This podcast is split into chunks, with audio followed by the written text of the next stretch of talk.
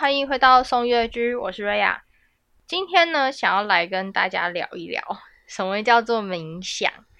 我相信大家在这几年呢，应该大家都蛮频繁的看到“冥想”这两个字吧。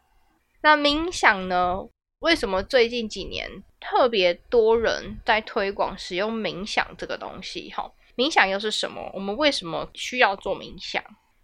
冥想呢，它的功能我会把它称作叫做大脑放松。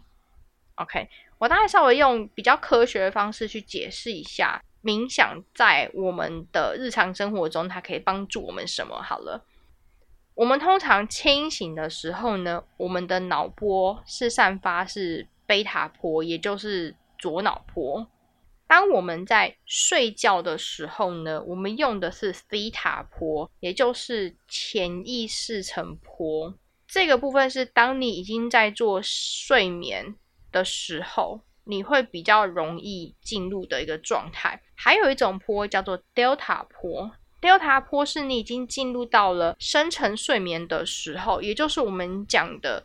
我们也许在睡觉，你可能睡八个小时，可是你的有效睡眠，也就是你的快速动眼期，可能就只有一点五个小时或者是三个小时这样子的时间。这个时候，我们是进入到了 Delta 波，那你的意识大概就是进入到了无意识，甚至我们蛮常听到有一个名词叫做超意识。好，那冥想这个坡它是在哪里呢？冥想这个坡呢，通常它会在一个东西叫做阿法坡，也就是右脑坡。好，什么东西叫做阿法坡？阿法坡呢，它就是一种你人还在这里，但是你的意识呢，你可以进入到不同的维度的状态。好，所以这也是为什么有些人会把冥想这件事情。讲的有一点点说哦，你可以借由冥想，然后去其他维度去看看你自己，或者是说你可以借由这个来开你的第三眼之类的哈。这是这个就是它其中的一个功能。那阿法波它对应到的是我们的潜意识。我们通常人在清醒的时候，我有讲我们是在贝塔波，那就是所谓的表意识这件事情。我们平常呢会进入到。阿尔法波这种快要睡着的情况呢，那个时间是很短的。也就是说，假设把你的人脑比喻成一个橡皮筋，你每天白天的时候呢，你就是处在一个橡皮筋拉紧的状态。我们只有在睡着的时候，你的橡皮筋才会放松嘛。对不对？你才会放开那个橡皮筋拉紧，它就会变成就是完全没有被拉扯的状态，那就是会进入到我们所谓的西塔坡或者是 delta 坡这种状态哈。可是你要想，橡皮筋如果你长期 是处在一个拉紧，然后又突然放松的这个状态，是不是很容易它就会弹性疲乏？OK，要怎么样去延长这个橡皮筋的使用期限？冥想就是一个很关键的事情。因为冥想呢，会让我们的脑波从阿尔法波有一个比较长的时间的过渡呢，进入到西塔波。所以这也是为什么有的时候，像我在带冥想的时候呢，有一些学员他们就会冥想冥一冥就睡着了。我觉得这也算是很多一开始练习冥想的人常常会有的状态。刚开始练习冥想的人呢，要么就是很难去进入到冥想那个状态，要么就是直接睡着。因为你们的日常的大脑只有清醒跟睡着两个选项，你们没有那个中间的，哇，那个有点像什么游离的状态，就是你觉得你人清醒的，可是你的脑袋又好像不是跟这个现实有点接轨的那个状态。什么样子的人的阿法波很活跃呢？举个例来说，瑜伽室啊，因为瑜伽室每天花了蛮长的时间都在练习瑜伽以及冥想嘛。那还有一种就是，譬如说身心灵老师。另外还有一种，我们其实在我们的原本的社会里面日常遇到的职业叫做仙姑，那些带天命的、帮神明做传讯的这一种通灵人，好，他们的阿法波都是很活跃的类型。所以呢，因为你阿法波很活跃，你对于他人的情绪感知这个部分其实也会相对比较灵敏一点。那还有就是，你对于来自于其他维度的一些存在，你比较容易敏感。好，其实台湾蛮多人都是属于阿法波蛮灵敏，但是你们不知道的这种状况。台湾真的蛮多人，就是属于我们讲的那个灵感体质啊，这种人很多。好，那我们再回过头来讲一下，就是冥想。我们作为一个初学者，要怎么样去做冥想这件事情？我一开始呢，接触到的冥想比较偏向观想，因为其实像。台湾这边，你要遇到那种像欧美，他们很多名人在推荐的这种冥想，他们那种叫做类似禅定的这一种，就是你完全进入到一个空无状态的这种冥想呢，在台湾算比较少见的。老实说，那台湾比较常见的就是我们常在讲的观想，也就是说，哎，给你一些话语，带你去用一些你的想象力，让你的意识意识到这些画面。它可以进而去提升你的感知能力，你的第三眼的能力。好，所谓的第三眼能力，譬如说它可能有遥视的功能，或者是说呢，你可以借由第三眼去看其他维度的存在，可能你自己也好，或者是说其他的，譬如说阿飘啊，或者是其他的光的存有啊之类的，大概会是这样。好。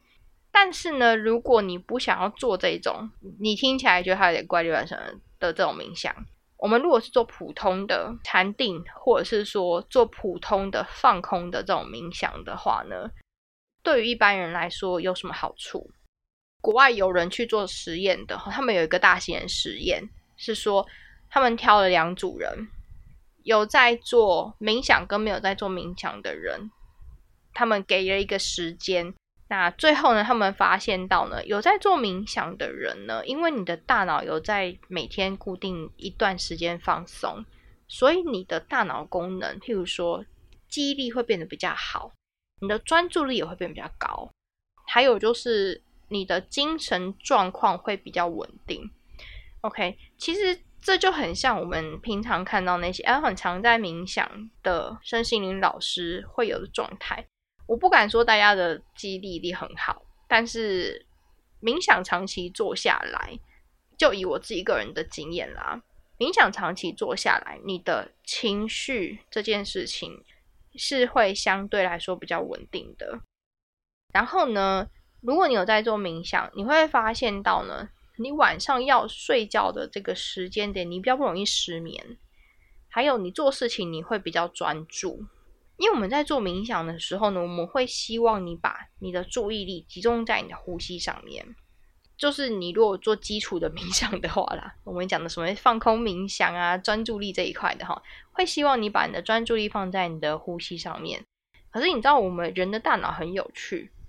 如果当你把你的专注力放在一个东西上面的时候呢，你的大脑它就是一个处理器嘛，它就会开始。跟你说，哎，你今天有这样子的行程，你今天有那样子的行程，然后哦，刚刚看了一个什么东西啊，什么狗狗啊，好可爱啊，什么之类，你就会开始有很多的讯息，一直不断的跑跑，就是一直不断跑出来。好，我们通常在做冥想的时候，这些东西很常出现，然后有时候我冥想还会出现画面。可是呢，如果你真的要让自己提升专注力的话，你就是要让这些东西，它就很像是一个跑马灯，就让它跑过去就好了。你不需要把这些注意力放在这上面，你只需要把你的注意力回归到你的呼吸上面就好了。我会喜欢把冥想称作自己跟自己的对话。之前我跟别人在讨论有关于瑜伽的时候，我也会讲，瑜伽就是你跟你自己的身体的对话。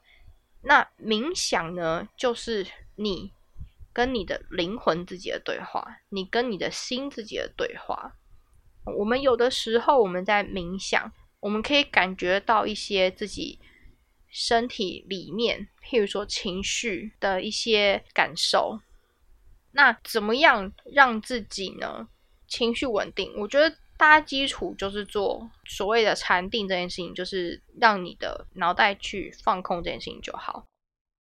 还有另外一种，我觉得也算简单。我常常有时候会跟我学生讲，我说。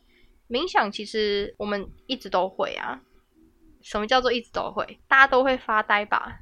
对不对？发呆其实就是一种冥想啊。你会发现到，当你盯着一个东西看的时候，你的脑袋会放空。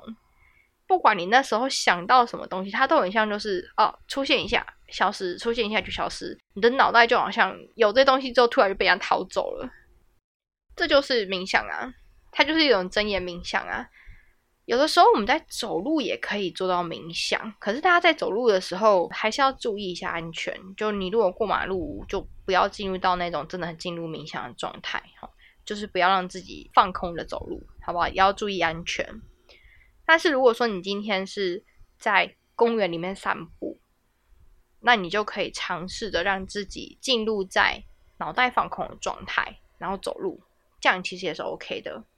好，甚至我有的时候呢，会在坐车的时候也做冥想。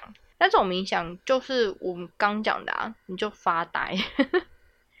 好，一般正常来说呢，冥想不见得要有音乐呃，如果要有音乐的话呢，它其实是帮助你可以集中你的注意力的。当然，有一些人他可能会特定的想要做某一个方面的冥想，譬如说我们在讲第三眼的冥想，你的显化冥想，或者是有一些老师会录冥想引导，譬如说我也有录冥想引导这样子。那冥想引导的部分呢，你们要搭配音乐也可以，不搭配音乐也可以。好，那正常来说我是没有搭配音乐啦。对于初学者来说，如果你很担心你的注意力没有办法集中在呼吸上面的话，我会蛮推荐大家使用冥想引导这个东西。好，因为冥想引导是当你在进入在那一种半梦半醒那个状态的时候呢，就会有人跟你下指示说你现在要干嘛，你现在要干嘛。那因为你要去跟得上对方的指令，所以你的脑袋就。不会越飞越远，你就会跟着那个那个指令跑嘛，所以蛮推荐呐。如果你是初学者，不知道要怎么冥想，你就去找一个你喜欢的冥想引导，自己练习。现在 YouTube 上面、网络上面有很多的，比如说正向语之类的冥想引导，大家都可以去试看看。好，除了你有一个冥想引导之外呢，你还需要准备什么？好，冥想我自己推荐。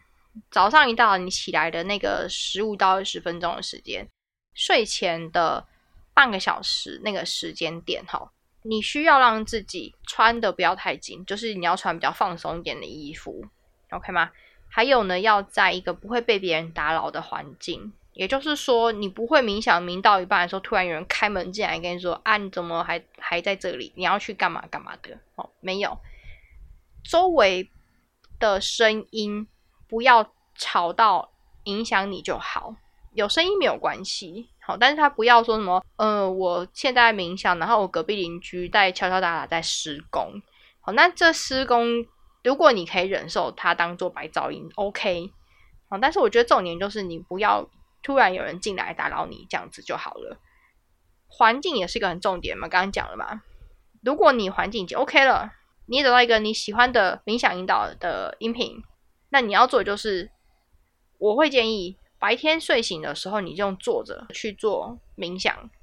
哦，那坐着方式呢有分，譬如说你就是坐在有靠背的椅子上面，然后让自己的脊椎挺直。好，冥想重点就是脊椎要一定要挺直。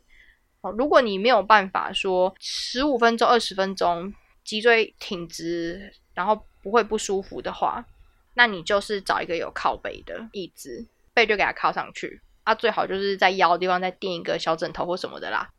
如果你这个部分你想要再挑战再难一点的，你就可以试看看我们常常在做的那一种盘腿的，然后顺便搭配手印的这一种的冥想。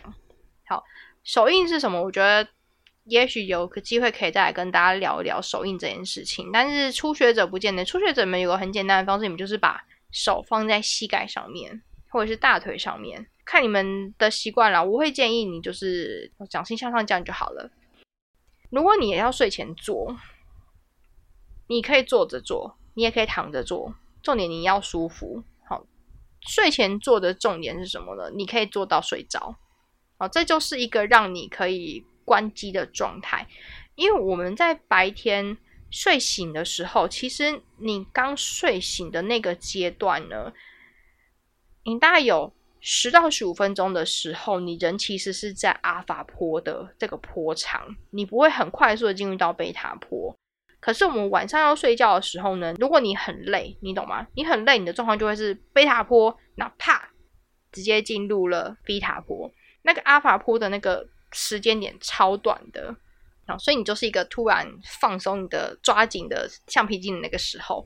好，这样子长久下来呢，其实它对于你的大脑是有伤害的。这也是为什么很多人在退休之后啦，那他们的工作环境也许是，譬如说办公室，或者是说比较高压一点的环境呢，一退休之后呢，就开始有一些脑部的病变，譬如说我们讲什么阿兹海默症啊，或者是说什么帕金森症啊之类的。好，这都是因为你的大脑长期没有在做放松的关系，所以很容易发生这种事情。这也是为什么有的时候我们会推荐大家要玩那种右脑游戏，因为当你在用你右脑的时候，其实你同时你的阿法波是有出来工作的状态，好，也就是你脑部会进入到阿法波的状态。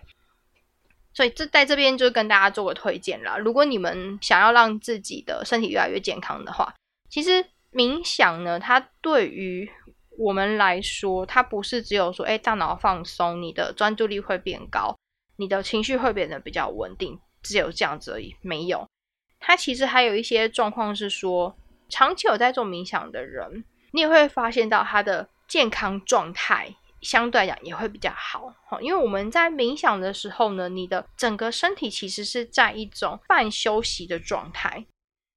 这讲的有点悬了，但是。